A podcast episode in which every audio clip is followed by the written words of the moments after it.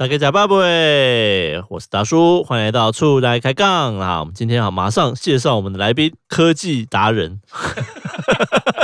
就现在，大家每一个都要当科技达人。好，我们先先介绍来宾哈，这个来宾就是我们的 石木大哥。作为一个人工智能，我没有自主意识，我只是一种程序，被设计用来跟大家打招呼。大家好，是最近我觉得大家应该基本上应该都听过了。最近哈，人工智慧非常红，大家都玩到翻了哈。就大家每天打开社群，都看到各式各样的 AI 的美女图啊，或者是说今天我问他什么问题，他回答我什么东西很好笑。啊，等等之类的哈，我觉得这个越来越多了，不是只有这些东西的，所以我觉得这其实是各行各业深入到，等于说，其实不管你是做什么的，都已经深深都影响到了。是，当然一开始大家都是看漂亮的图片嘛，对不对？然后 AI 画了一个这个很漂亮，但是怎么手指怪怪的，有六根还是什么之类的，然后扭曲成这要结印的，手手会很奇怪的。但是其实大家会发现，其实跟我们以前相比，已经成熟很多了。我最近就是光讲居家装潢设计来说，它其实能提供的东西真的是比以前这强太多了。是 AI，其实为什么现在大家那么红或者那么迷？它会开始算图了，它会开始就是你给它一些关键词啊，或者是一些像指令一样，我不知道，它就帮你算出一个图嘛。比如说我们自己最常用的就是一开始就大家最听到最多的就是有两个嘛，一个是回答问题的嘛，ChatGPT 嘛，对不对？GPT 对，基本嘛，就是你问他问题，他就回答嘛，都会问他。他说达叔是谁，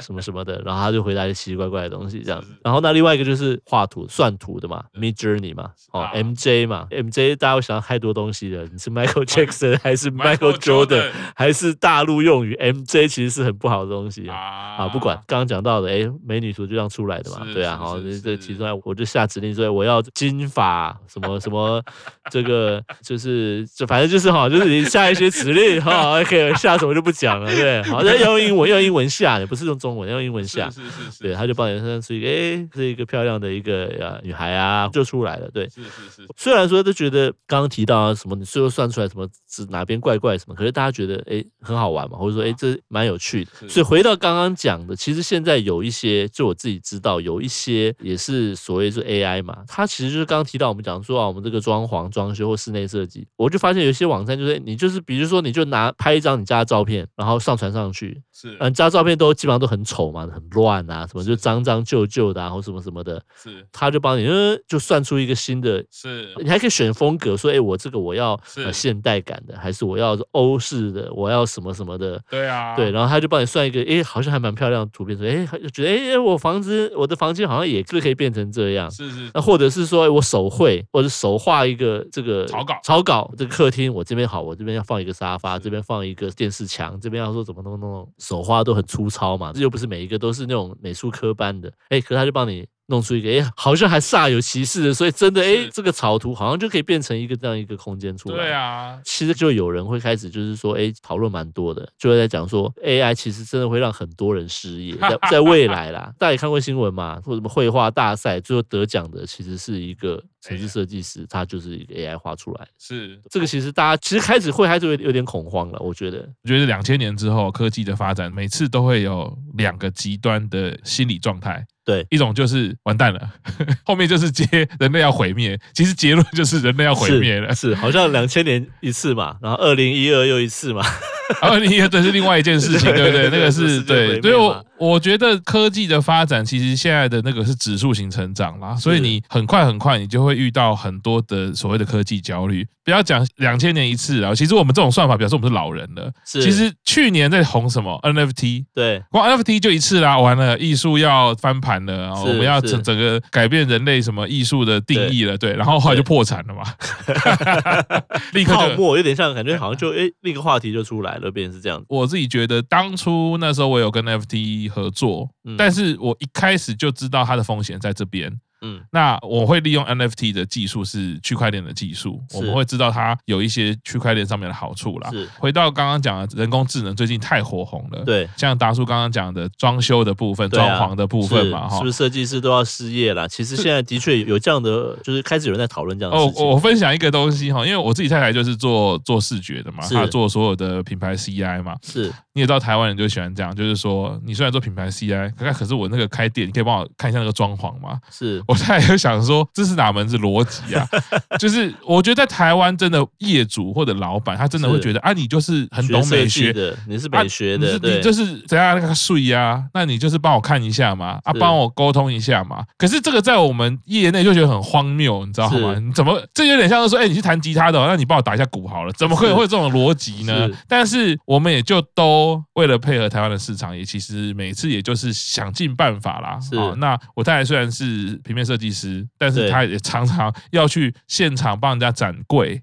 然后看室内装潢店家的，那就在这 Midjourney 出来的时候，对，我真的做了一件事情，就是说，它有一个门面，它的一些装潢其实是我算图，是。先由我算图，对，然后呢，我算了非常多的图，我太太在最后去节选之后。再进行修改。是，正如现在大家在讨论的哈，其实有一派的说法，其实就是说，现在的这一些人工智慧，它的这些技术，其实呢不至于取代任何行业，嗯，但是会让很多行业的初阶工作者消失。是，但是中阶工作者他的效率会变高，是，他跟高阶工作者的差距会变短。对，比如说以刚刚的例子来说好了，我太太作为她不是室内设计师，她本来要画，她一定是要花更多的功夫，可能勉强她要做出来的图，或者是她要去做出来的呃作品，可能跟室内设计师可能差不多，嗯，但是她现在有这 Midjourney。有我这个其实不是美学或者是没不是设计科班出身的，对，对，因为我在 Midjourney 已经熟悉，我已经玩很久了，我相对知道，就竟然我真的可以产出一个可用的图，嗯，好，对于我太太来说好像可以哦，那你就从这个方向，那其实对他时时间是零啊，当然是花到我的时间没有错，对对对，但是问题是你看哦，这个就会变成是一个本来是没有设计能力的人，他可以利用这个软体，他去完成出街的工作，是，那对于我太太这种中阶高阶的设计师来说，他就是直接会得到一个可能百分之七十五了，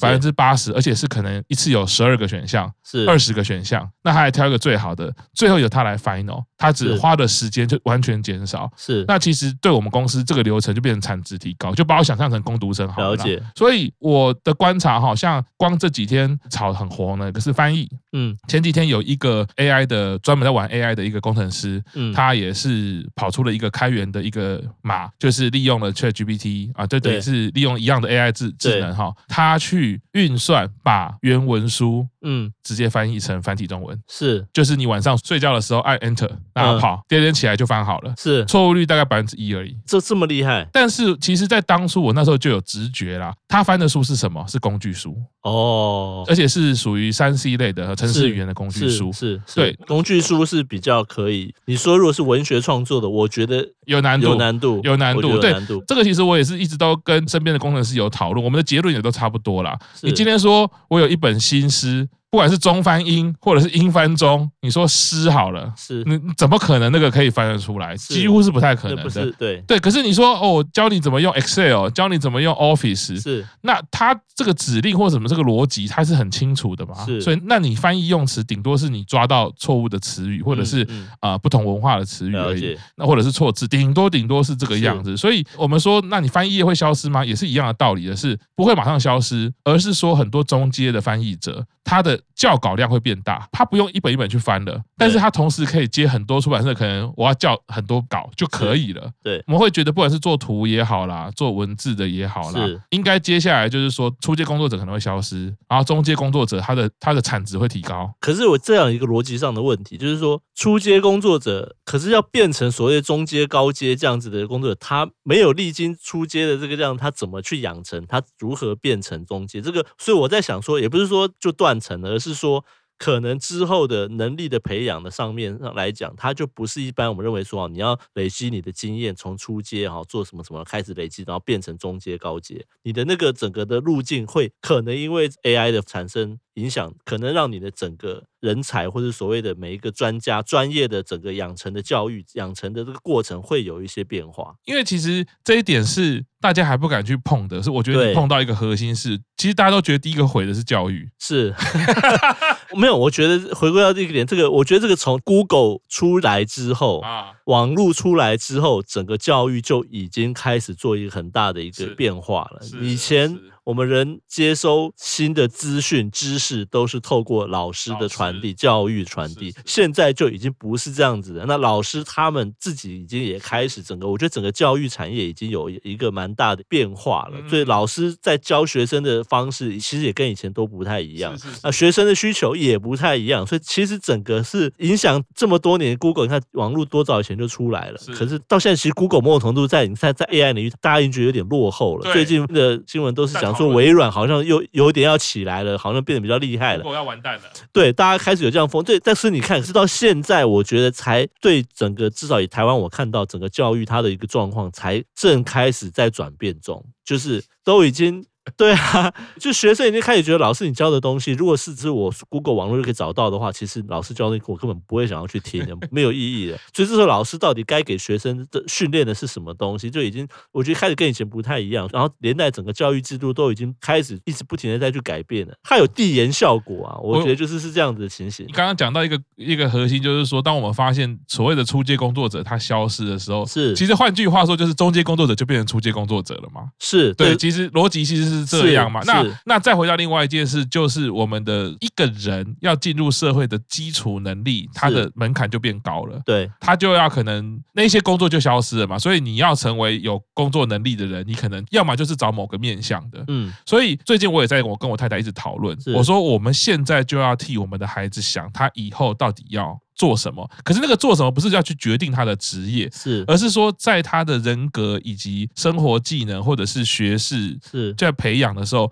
我到底要培养他什么？其实第一个是像达叔，我们这一代第一个很有感的就是填鸭式教育一定是不行的，是啊，那个那个完全是没有用的。是，你叫他背很多东西是完全不可能有用的。那可能解决问题的能力反而比较重要。那现在回来看我们现在的小孩子的时候，就是他到底在这个时候要做什么？可是讲一个比较愤青啦，就是我二十年前的那个伟大的中华民国教育部，又是所有的部门里面反应最慢的一个部门。好，他他有他的包袱。他有他的产业本身的文化习惯，以至于他一直没有办法走在前面。我觉得这个我也不坦白讲，这本来就是教育业者从初阶到高阶本来就有的问题。嗯，所以他到底现在要给孩子什么？我觉得是非常困难的，尤其在这五年内会有很大的巨变。尤其是台湾，还有另外一个挑战是少子化，所以所以所有的所有的学校其实都快倒光了。是啊，你不赶快趁现在有的资源跟有的机会赶快去做，我只是会觉得啦，就是。就是说，当然，像一零八课纲是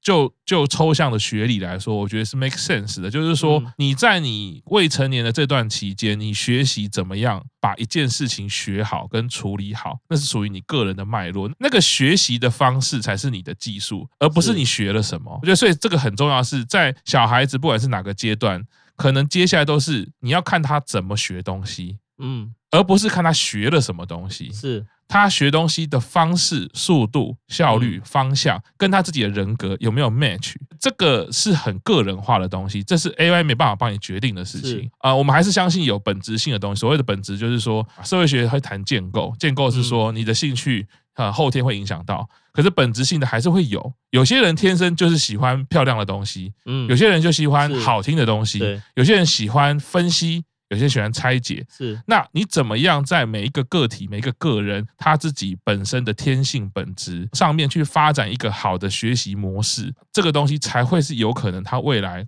工作或者是我们讲生活技能的模组啦。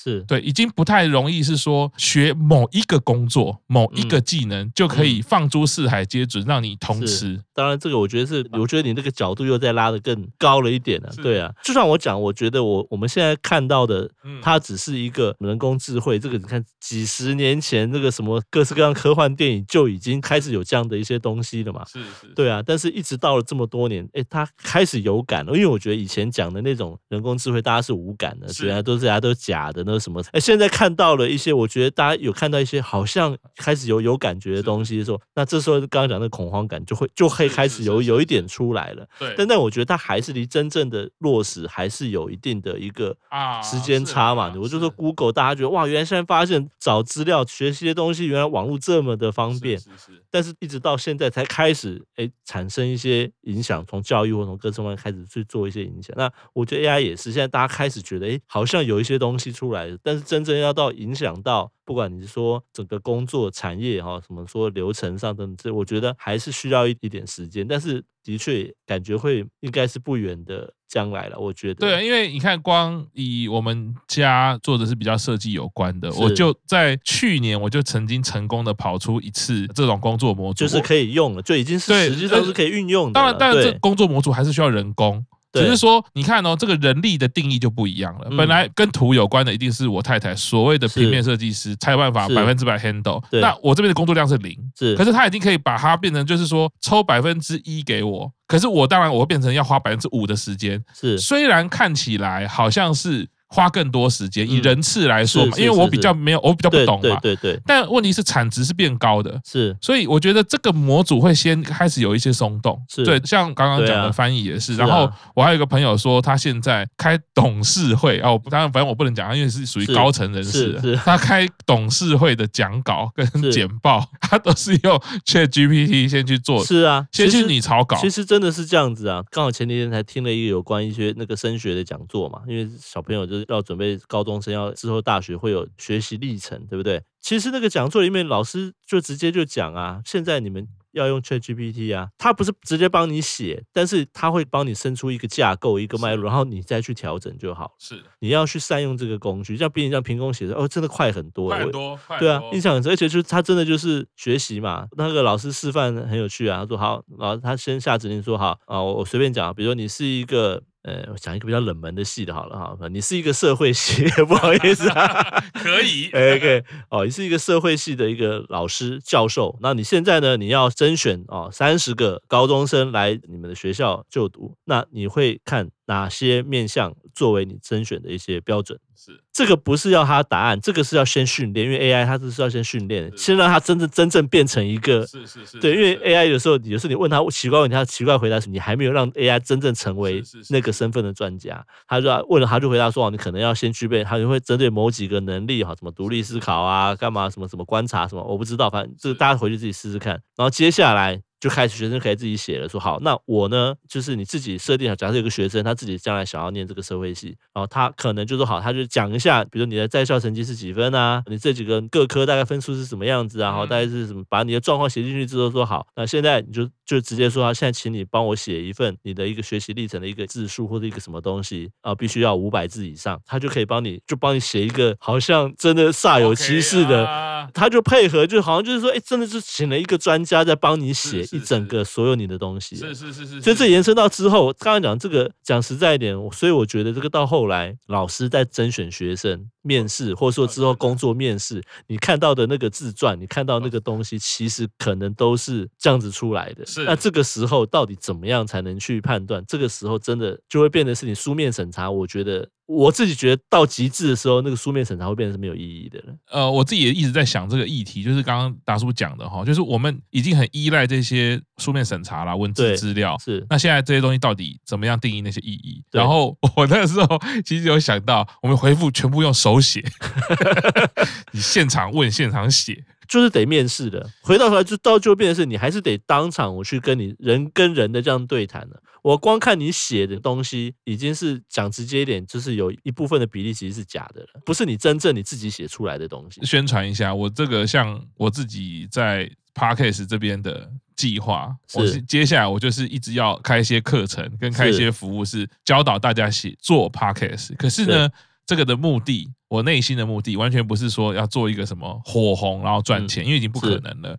但我要开很多亲子 podcast 哦，因为我其实，在近几年我有发现，我跟大概二十代的这些朋友，我就有发现他们在声音的运用上面，除非是特别经过朗读演讲的训练，对，在沟通上，在语言使用表达，不管是用字，不管是语气、声音、语调，被格式化了。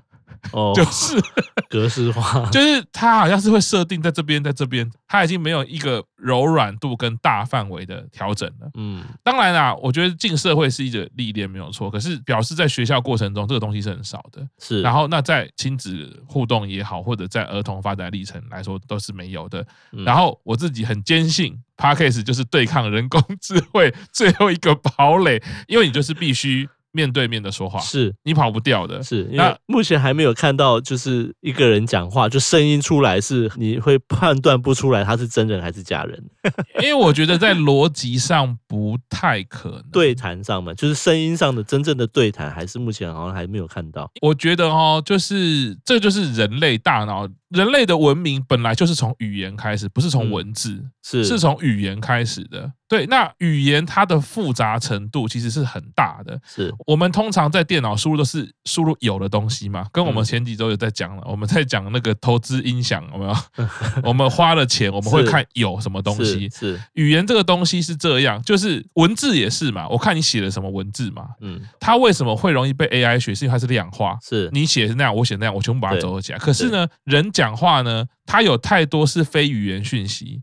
我可能同样讲一段话，我有不同的抑扬顿挫，嗯，空间，对，那个时间落差、语气、大小声，太多，对，太多太多符号，它没办法量化。是，我不觉得 AI 有这么快可以把这个东西大数据，而且它要去哪里找这个大数据？嗯。他要去模仿人讲话，所以我觉得他对我来说，他就顶多就是跟 Google 翻译一样，嗯，他可以讲话变这样，是就是只能这样，当然就是完全不同的一个东西啊，对啊，因为只是说因为现在，因为大家开始也很习惯了文字的一些对谈了，对，所以看到可以有一个好像真的很厉害的文字对谈或什么，而且他可能整理的速刚刚翻译啦，我看到也是说整理新闻稿，把逐字稿丢进去，他直接帮你生成一篇新闻，是是，而且那基本上看过去，基本上大概百。百分之九十五以上就就没有问题了。对，那这对一些某些编译或是文字工作者来讲，他是饭碗就没了。就是回过头来，大家就开始发现好像真的很厉害了，对不对？是是是是。对，现在美女图已经进阶到，就是大家开始说，是不是可以变成以后这些小模，是不是基本上都失业了？哦，之前不是基本上是不会啦，因为你还是有实习的活动嘛，会有实体的碰触。等一下，等一下，这个 画风一转，你可以接到怪怪的领域了。我觉得那个应该会更值钱。是什么更值钱？我说实体活动会更值钱，对对对对对对对嘛！但是大家想说，哎，什么商业摄影还来？我就算一个美女直接直接做。但我觉得还有其他一些法律上一些议题啊。但是的确开始，哎，讲法就出来了。但我是觉得。实体的还是哎蛮赚钱的，应该是说实体的很多事情一定会更值钱。例如说美发是不太可能 AI 帮你弄头发，对，因为它牵扯到是实体。但是你可以算出一个我要帮我设计我的造型，哎，可以可以，对对对，应该是对。所以后来好回归好，我们继续又绕一大圈。当我们是在做装潢装修的时候，值钱的就是真正重要、不可取代的，还是那些工班的师傅。啊、对，因为你不可能电脑帮你，或是人工智慧帮你把家里通通弄好嘛。是啊。他可以帮你弄一张好像漂亮的图，但是你还是以这个为基底去。那这时候关键的就是实实做实做的这个这些这些人嘛。是是，是。但我。自己是觉得，也不代表设计师就完全怎么样取代了，因为设计师还是在中间。应该这样讲说，不管是顾问也好，或设计师的，或是监工也好，基本上他是要把你的这个整个的设计，虚拟的一个东西，把它具象实体落实的人。是。那这个东西，我觉得还是有它存在的一个价值。像我们在讨论这件事情，达叔，你刚刚讲的东西，我。跳到一个东西来回应，是。刚刚达叔有讲到一个，就是文学作品为什么没办法靠 AI 翻译？对，我觉得是一样的道理。是。居家装潢也好，头发装法也好，是。你要实体去吃餐饮业也好，是。他回到个人的品味这件事情的时候，你 AI 算不出来的，是。因为它是会变的。我有可能今天这样，明天这样。对，再来是我要靠的是沟通之后去建构出那个答案是什么，所以 AI 只能单向的给他很明确的指令，然后他。当然，它可以生很多个，我去选选嘛。对，对，可是最后只要跟实体有关，只要跟品味这种东西有关的时候，它可能都暂时不会这么快的说哦，AI 就可以取代人。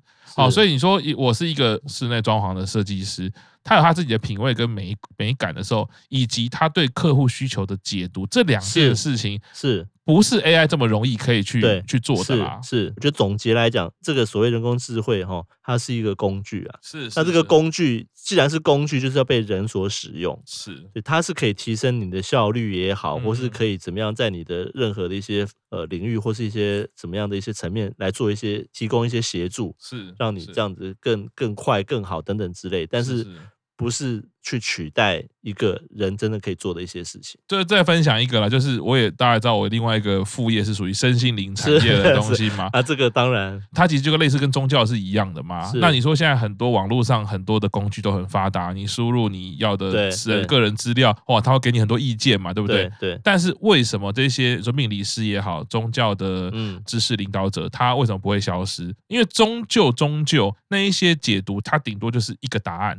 对，可是每一个人其实他都有个人化的历程跟脉络，所以为什么你最后还是要跟个人去做咨询啊？个人去对谈是？对，最近还有一个例子哦，呃，我们有个客户是双胞胎，是，即便是双胞胎，他只生日差两分钟，在他的资料的。解读跟运算上面，我仍旧可以看出它有差别。是哦，那当然这也透过他给我的资讯越多，我越能够判别这样的差异。没有要再讲这么多深的身心灵的东西，只是说我会觉得人的生命也好，人的品味，人的个人化的这个东西，没有这么容易被量化成等同的啦。是对对啊，所以回过头来，我就觉得说，可能大家比较有感的就是说，自从这个网络 Google 出来之后，它就是个工具了。是，大家会开始借由网络搜寻引擎。去找出你要的一些资讯、一些答案的，但回过头来就是我们在使用这些工具，是是，对，所以我觉得至少你说长期我多长我不知道，但我觉得中期发展应该也是这样，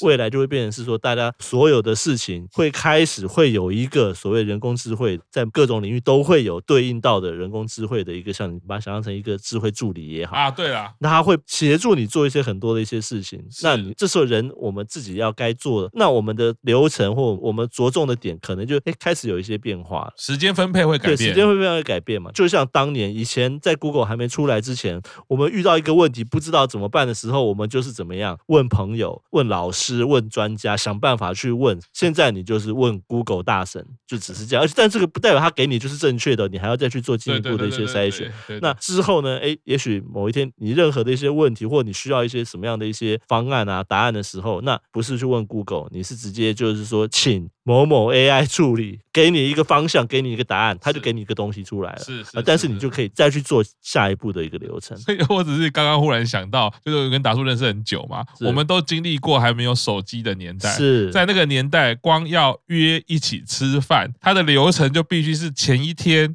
都要知道彼此都还在家的时候，然后打室内电话，对，或者是说会有实体碰面的时候，就先讲好，还不确定是没关系啊。我们晚上九点的时候，我们在。家里通电话确认哈，什么什么，然后那一天几点到？所以我们光要约一个吃饭的先备时间，可能就要拉长到起码一个非常长，非常对啊。现在哪有？现在都把哎早上大叔等下中午有没有空？好啊，看状况，五分钟之后回应你哦。好，OK，那现在就出发，是二十分钟之内就可以决定一个行程。是以前一定两天，基本上要隔天就能完成的是非常运气。对对对，要当场可以，那就那就是真的是当场碰到。哎，对，我要去吃饭，有没有空一起去吃？哦，有，好，一起去。然后就直接去，那个不一样嘛。是整个刚刚达叔讲到的，就让我想到说，对我们其实也经历过整个科技改变我们生活时间的运用、生活时间的呃调配，还有我们对于某一些事物上的排序，其实都会改变啦。是但是就像达叔讲的，它就是应用。看我们怎么应用而已，但唯一的焦虑是，大概是我们可能要适度的赶上，因为如果你都不跟上的话，会生活可能会渐渐造成困扰。是，如果说我现在都一直都不用手机，对啊，就好像现在很多人，如果你到现在都连还不会用 Google 的话，其实啊，当然你就没有这个需求，你可能就是。